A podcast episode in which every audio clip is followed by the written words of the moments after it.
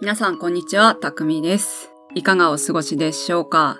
コロナウイルスのね、感染者数なんかがちょっとずつ増えてきて、ちょっとずつどころじゃない感じで増えてきて、アニメとか舞台とかのセリフでよくあるような、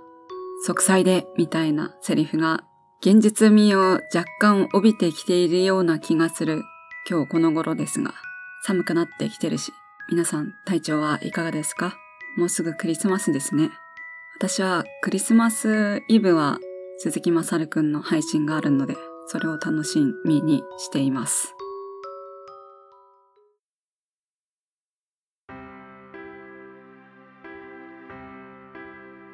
ツイッターとかでたまに言ってるんですけど、自分の撮った音声を、その、ポッドキャストとかの音声を、私の今持っているイヤホンとかヘッドホンで聞き比べをして音がなんか汚くなってないかなとか、どれが一番聞きやすいかなみたいなのを毎回比べてるんですね。で、最近 ASMR とかを聞くようになったので、どのイヤホンがどれに一番適してるかなみたいなのを比べながら楽しんでるんですけど、その時にイヤホンの特徴っていうのがなんかドンシャリとかフラットとかかまぼことかいろいろあるらしくて、それを調べたりとかした結果、なんでこんなにイヤホンによって自分の声の聞こえ方が違うんだろうっていうのが、もしかしてこれが原因じゃないかっていうのが分かったのが、多分原音が綺麗に取れてないですよ。というのも、私が今使っているイヤホンが、オーディオテクニカの CKR90 っていうものをメインで使っていて、ただ、他の音楽とかだとちょうどよく聞こえるんですけど、自分のポッドキャストを聞くときに CKR90 だと雑音がちょっとしたノイズが若干気になるんですね。で、自分の声も綺麗に乗ってない気がするなって思ってたんですよ。で、逆に一番手持ちの中で値段が安いというか、まあ値段は安くて iPhone 買ったらついてきたようなイヤーポッツのライトニングだと、あの、そんなに雑音が気にならないし、なんか声のノリ的なものも一番よく聞こえる気がするなって思ってたんですけど、どうも調べた結果、イヤーポッツの場合だと、かまぼこ型って言って、高音域と低音域をある程度、その、強調しない設定になっているらしく、まあ、フィルターが若干かかってるみたいな感じみたいで、だから汚い音で撮れてたとしても、雑音が気にならないんですよ。ってことはですよ。ってことは、私の元々の撮ってる音が綺麗じゃないから CKR90 で綺麗に聞こえないんじゃないか？っていうのを、にさっき気づきまして、で、散々ツイッターとかでもね、言ってるんですけど、今 iPhone にその、なんだ、ケーブルをぶっ刺して、で、マイクがオーディオテクニカの、えっ、ー、と、AT なんだっけ、2020USB プラスというものを使っていて、で、収録のアプリが GarageBand を使っているんですね。で、 GarageBand の設定の仕方が今まで適当にやってしまっているところがあって、なので、あの、なんだ、音量の入力、どのぐらいの原因位置で調整しているかとか、そもそもコンプをかけて撮るかどうかとか、で、モニターを今まではその AT2020USB プラスだと、そのコンピューターがマイク自体の音から選べるんですけど、コンピューターからのモニターの音だと、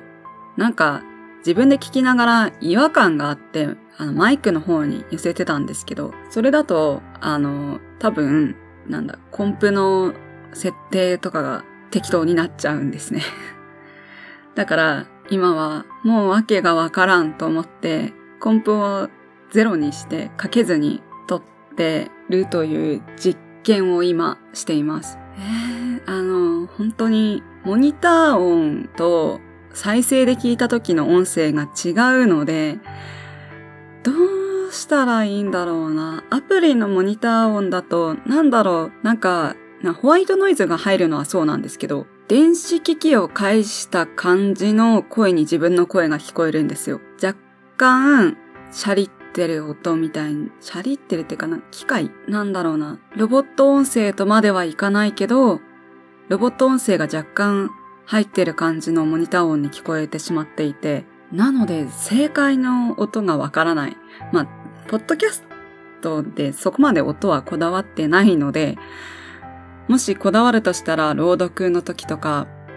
歌ってみたを撮ってる時に、どうやったら声がちょうどよく取れるかなっていうのが今の課題です。なんかすげえ長い時間マイクとか自分の声について語ってしまった。いやー、な、え、あのー、私は今自分の専属のエンジニアさんが欲しい。アプリでの綺麗な撮り方ってどうしたらいいんだろうな。まあ、そんな感じでマイクとアプリと格闘しています。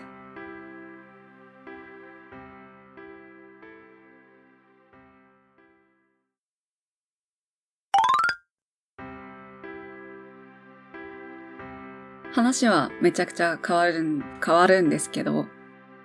皆さんは自分が初めてプレイしたゲームって覚えてますか？私はあんまり覚えてないんですけど、あのお家に昔からね、スーパーファミコンがありまして、スーファミで何をプレイしていたかっていうのは、あんまり覚えてないけど、ぷよぷよとかテトリスとか、あと、セーラームーンの格闘ゲームみたいなやつがあった気がします。でプレイステーションもお家にあったし、PS2 もあったんですけど、PS2 でちゃんと自分がやったなーって記憶があるゲームは、僕の夏休み2で、これは、あの、数年に一回プレイしたくなるぐらい好きなゲームなんですけど、ただ、あんまりゲームに熱中するタイプではなかったので、僕の夏休み2っっていうのは虫を集めたりとか魚を釣ったりとかができるゲームなんですけど、ゲームの中で虫相撲をやったりだとかもできるんですけど、ただその辺にはあんまりハマらなくて、ただひたすらのんびりするためにゲームをプレイしていたなっていう感じかな。あとは、あの、ヒカルちゃんだったかな？ヒカルちゃんっていう女の子がいて、その子が占いをするんですけど、その占いに沿って行動すると、あの、ストーリーの進展がちょっとあったりだとかがあるので、どっちかっていうと、ストーリーを全部見たいと思って、そっちを重視してやっていたので、まあ、あとは気にするとしたら日焼け止くらい。で、そんなに、だから、収集コンテンツみたいなのには熱中していなかったんですね。で、他のプレツかなプレツでやった一番記憶がある、記憶に残っているゲームっていうのが全然クリアはできてないし、むしろ私のトラウマになったんですけど、ファイナルファンタジー102がですね、家にありまして、ファイナルファンタジー10はなかったのになぜか102が家にありまして、とりあえずプレイしてみるかと思って、小学校かな中学校かわかんないんですけど、プレイしてみたんですよ。序盤の方はね、ビビりながら、ビビりなので、ちょいちょいセーブしながら進めていったんですけど、確かストーリーレベル1で、なんか、森かな森か遺跡かわかんないんですけど、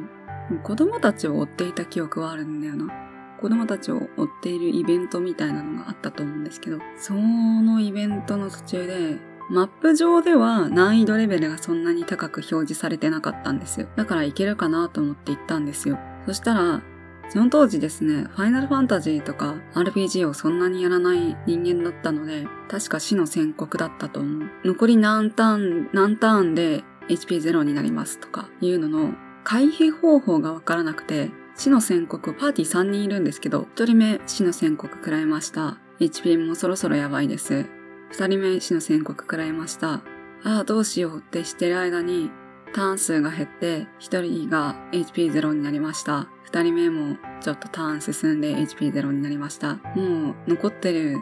キャラの HP もやばいし、どうしたらいいんだろうって思ってるところに死の宣告食らいました。もう何をどうしたらいいかわかりません。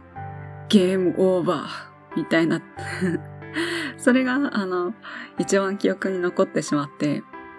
それ以来ですね、長い間私はパーティー全滅という RPG、RPG においてパーティー全滅してしまうことがひたすら恐怖だったんですね。今ならゲームオーバーになったってやり直せばいいじゃんって思えるんですけど、その時は本当にダメージを、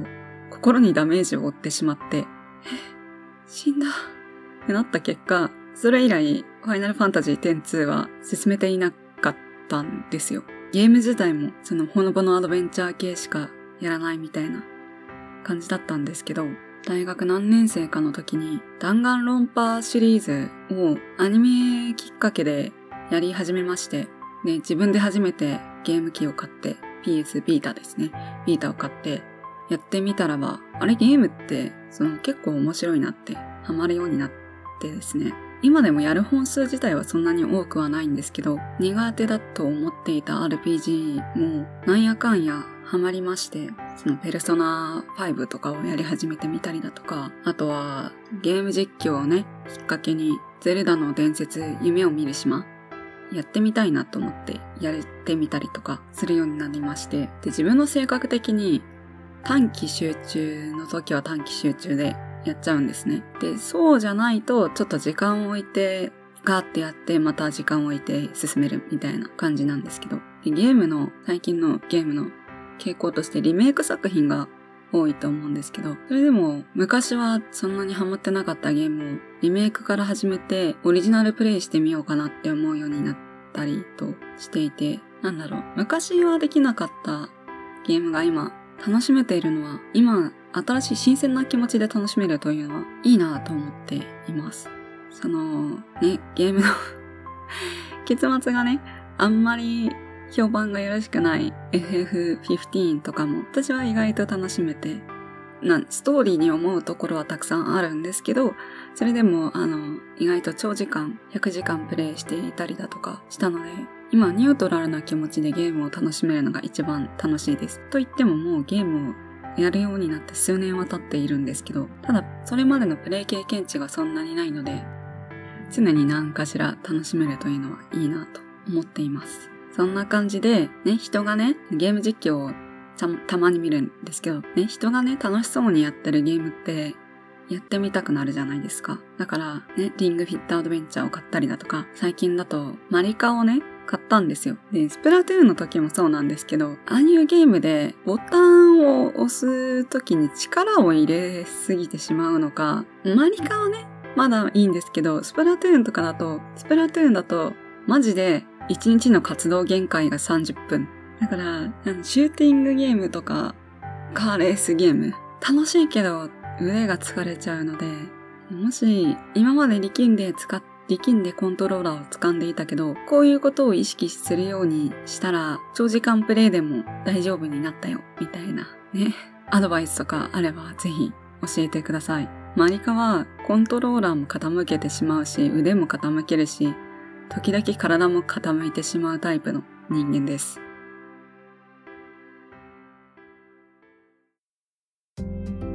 今日はそんな感じでダラダラと喋っていきました。多分、トークテーマをね、ざっくりとしか決めていなかったので、そのイヤホンについての話とゲームについて話すっていうぐらいしか決めてなかったので、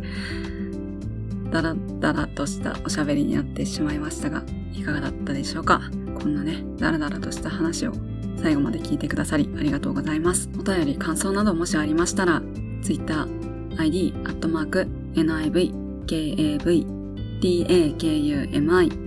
DV カーブイタクミンに DM、リプライ、もしくはプロフィールページに載せている